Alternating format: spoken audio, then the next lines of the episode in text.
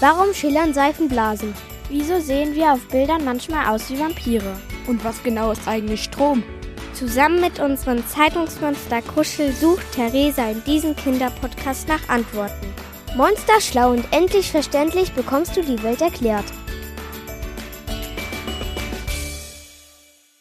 Hi und guten Morgen an diesem Sonntag. Ich hoffe, dir geht's gut und du hast Lust, mit mir in diesen Podcast zu starten. Los geht's mit einem Thema aus dem Bereich Wissen. Wir schauen uns nämlich Blutgruppen mal gemeinsam an. Blut ist zwar immer rot, aber nicht immer gleich.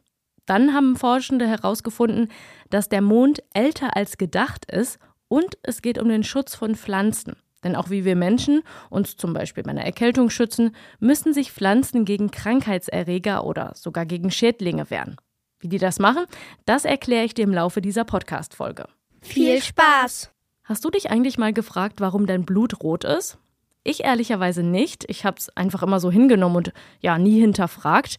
Aber dass Blut immer rot ist, liegt daran, dass sich darin ganz viele winzige Zellen befinden, und zwar rote und weiße. Die werden Blutkörperchen genannt und da es mehr rote sind, ist dein Blut eben rot. Aber Achtung, Blut ist nicht gleich Blut. Und deshalb gibt es verschiedene Blutgruppen, die mit Buchstaben oder auch einer Null gekennzeichnet werden. Pass auf. Die meisten Menschen hier in Deutschland, die haben die Blutgruppe A. Dazu musst du wissen, rote Blutkörperchen sind von einer Hülle umgeben, die meist bestimmte Merkmale haben, sogenannte Antigene. Wenn du jetzt zum Beispiel die Blutgruppe A hast, dann bedeutet das, dass sich auf der Hülle deiner roten Zellen im Blut nur das Merkmal A befindet. Wenn dein Freund oder deine Freundin die Blutgruppe B hat, ist bei ihm nur das Antigen B vorhanden. Es gibt aber auch Menschen, die beide Merkmale auf ihren Blutkörperchen haben. Sie besitzen dann die Blutgruppe AB. Und es gibt aber auch noch Menschen mit einer Blutgruppe 0.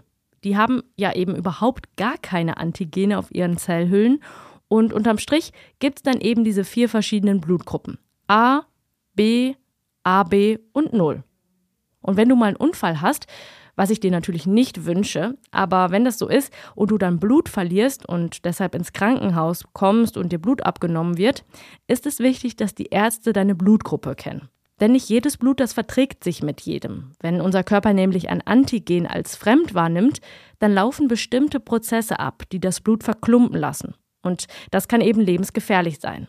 Also falls du deine Blutgruppe noch nicht kennst, frag doch einfach mal bei deinen Eltern nach. Jetzt muss ich dich mal was fragen. Bist du schon mal jünger geschätzt worden? Also ist vielleicht schon mal jemand zu dir hingekommen und hat gesagt, ah Max, du mit deinen fünf Jahren, das, das geht noch gar nicht, das kannst du noch gar nicht machen. Dann, Hä? Ich bin gar keine fünf. Ich bin doch schon acht. Das ist bestimmt schon mal passiert, aber wahrscheinlich keine 40 Millionen Jahre jünger geschätzt.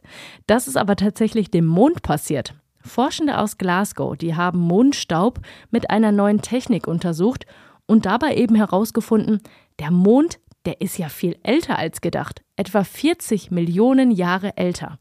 Das heißt, er ist tatsächlich circa 4,46 Milliarden Jahre alt, statt bisher gedacht 4,42 Milliarden Jahre alt trotzdem noch super unvorstellbar für uns, oder?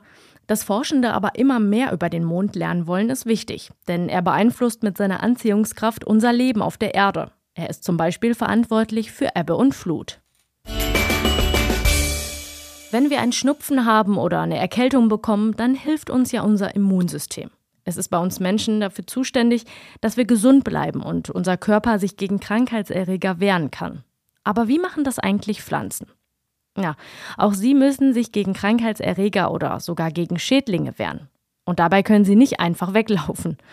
Daher hat die Natur sich für die Pflanzen verschiedene Dinge ausgedacht, um sie zu schützen. Viele Pflanzen, zum Beispiel Rosen oder Brombeeren, die haben Stacheln und Dornen, um sich zu wehren. So hindern sie gefräßige Insekten davor, sie zu fressen. Andere Pflanzen, die haben zum Beispiel giftige Inhaltsstoffe in ihren Blättern oder Früchten, damit sie nicht gefressen werden.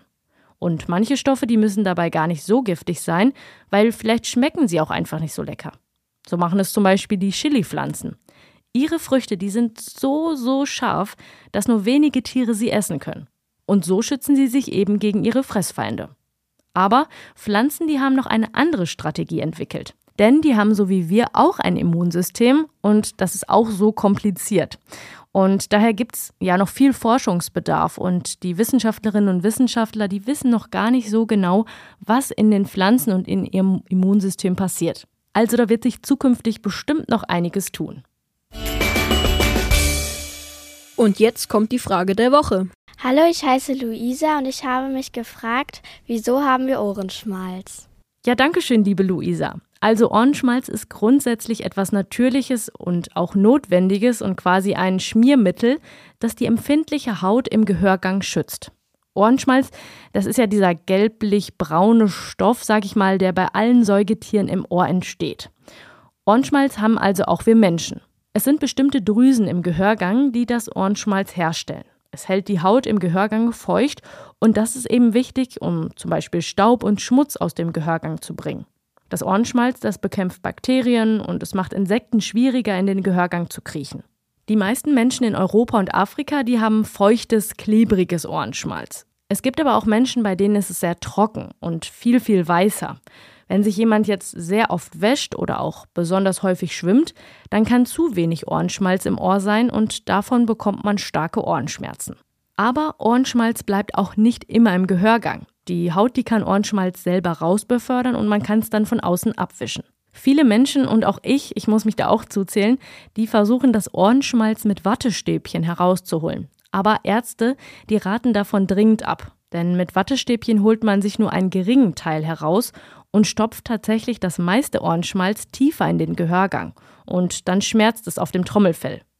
Und dass der Gehörgang verstopft ist, das merkt man dann ja eben an Schmerzen oder daran, dass man schlechter hört. Dann sollte man auf jeden Fall zum Arzt gehen. Es gibt aber auch zum Beispiel Hausmittel, die dagegen helfen. Am besten kann man das Ohrenschmalz mit einem mit lauwarmem Wasser angefeuchteten weichen Lappen oder auch mit so einem Kosmetiktuch entfernen.